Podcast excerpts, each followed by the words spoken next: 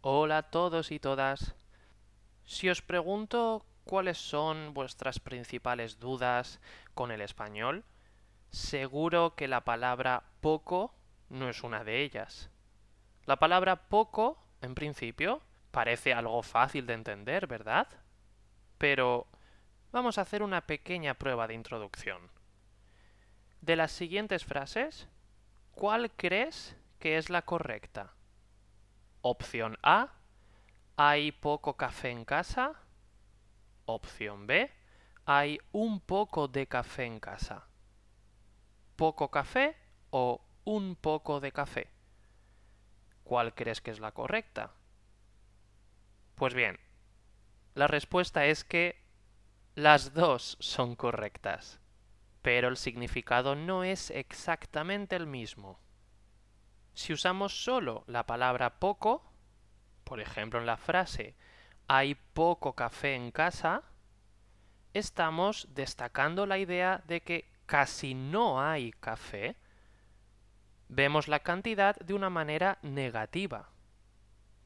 Entonces, si yo digo que hay poco café en casa, debería ir a comprar.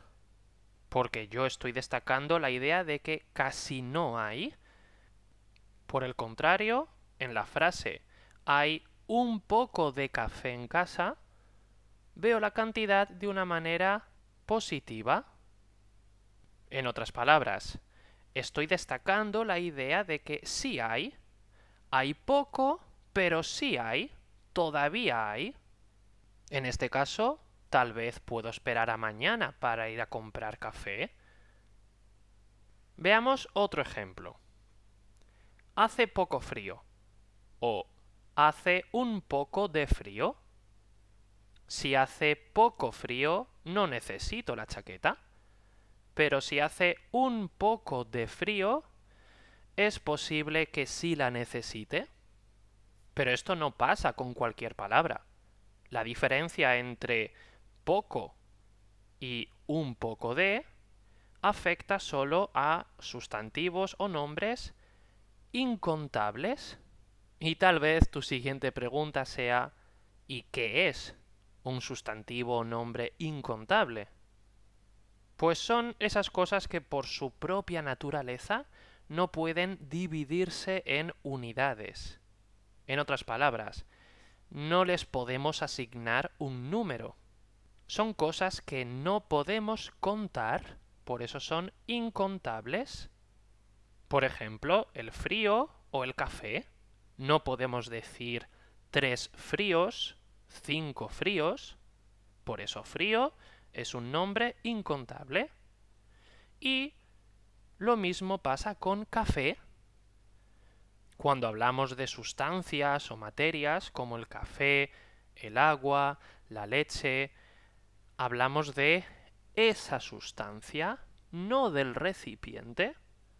Lo tanto, no podemos contar la leche, el agua o el café, pero sí podemos contar una botella de agua o un vaso de leche o quizás una taza de café. Por ese motivo realmente sí podemos escuchar, por ejemplo, en un bar o cafetería, por favor, póngame tres cafés porque en este caso no hablamos del café como la sustancia, hablamos de tres cafés individuales, tres tazas de café. Muchas gracias por escucharme. Mi nombre es Ignacio y soy profesor de las clases online de Enforex, donde puedes seguir aprendiendo esta y muchas otras cosas desde casa o desde donde tú quieras.